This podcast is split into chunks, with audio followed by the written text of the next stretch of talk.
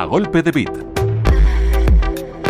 En España, en el 47% de las mujeres, la menopausia se produce entre los 46 y los 50 años, mientras que en un 32% entre los 51 y los 55 años. La doctora Merimer Pérez, ginecóloga, y Rosario Castaño Catalá, sexóloga y psicóloga, definen fisiológica y psicológicamente esta etapa vital. Significa realmente la última regla que tiene una mujer. Esa sería la definición, pero lo que está más extendido es decir que cuando a una mujer le faltan 12 meses seguidos la menstruación, eso se considera ya menopausia. La menopausia siempre nos pilla a todas por sorpresa. O sea, cuando una mujer entra en menopausia dice, ah, pero ya, ya estoy aquí. O sea, aunque esté informada y, es un poco cuando empieza a tener desarreglos, es cuando ella empieza a decir, estoy en menopausia, en realidad está en perimenopausia, como mm. nos dice la doctora, ¿no? O sea, eh, hasta que no tiene la última regla, tiene riesgo incluso hasta de quedarse embarazada.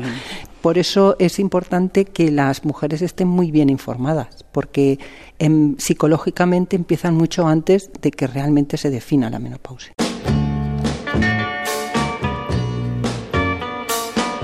Más allá de los sofocos, que se han convertido casi en el tópico de los síntomas durante la menopausia, esta etapa supone otros muchos síntomas como las alteraciones del sueño, la osteoporosis o el aumento del colesterol. Lo primero que nos dicen en consulta es yo, doctora, es que empiezo a notarme rara. Yo ya no me noto igual, pero tanto a nivel de desarreglos como yo creo que es el temazo, como que yo es que ya no aguanto lo mismo, tengo unos vaivenes que no me entiendo, es que yo no, yo no me entiendo o no me reconozco. Hay muchos síntomas físicos, tipo pues eh, falta de sueño, porque no pueden dormir por el tema de los sofocos y sobre todo hay esa sensación como de lo que dice la doctora, o sea, me pasa algo.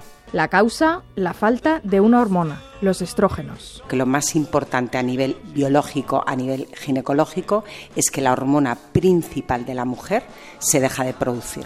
Esta hormona interviene, tiene receptores en todos los órganos de nuestro cuerpo. Entonces, como podéis comprobar, no es fácil que a los 48, 50 de repente nos dejen, nos castraran, porque es que es así, nos dejaran sin nuestra hormona principal. No es fácil funcionar sin esta hormona. Pero recuerda la psicóloga que no podemos sufrir, siempre hay una opción de tratamiento. La menopausia no es una enfermedad, es verdad, no es una enfermedad. Como es algo natural, pues entonces aguántate. No, aunque sea natural, hay síntomas y los síntomas te dicen que está pasando algo. Entonces hay que, hay que escuchar al cuerpo. La experiencia que yo tengo como mujer es, es la experiencia que me pasa con las pacientes que vienen a mi consulta. Cuando viene una mujer mm, deprimida, que eh, con ansiedad, porque se crea mucha ansiedad. ¿eh? La, ansiedad es, la, eh, es de, las, de los síntomas más importantes, yo creo que hay, ¿no? La recomendación médica atiende a una dieta saludable y hacer ejercicio de fuerza, pero hay algo más contra lo que hay que seguir luchando el tabú que todavía sigue siendo la menopausia. A las mujeres nos sigue dando vergüenza decir que estamos en menopausia. Y yo creo que el problema está, insisto, en que no sabemos envejecer y que también en la mujer, por desgracia, y aquí mm, o sea, que los oyentes estarán de acuerdo o no, eh, se nos asocia mucho ese bienestar a un target o a un objetivo de, de, de, físicos, en mantenernos jóvenes, en estar siempre estupendas. Entonces yo creo que hay que envejecer con dignidad, cumplir años de la mejor manera posible y quizás si desviáramos el foco en una mujer más sabia, más segura. El peor enemigo de la menopausia es la nostalgia en el sentido de melancolía. O sea, yo quiero meterme en los vaqueros de los 20 años. Pues no, no, te meterás en otros vaqueros, a lo mejor de la misma talla, pero con otra forma. Tu cuerpo cambia. Y no tenemos por qué renunciar a nuestro cuerpo, porque la sexualidad sí está también, está presente hasta que nos muramos. Insisten en que no es una época, ocupa casi un tercio de la vida de las mujeres y por eso es fundamental que tenga su espacio.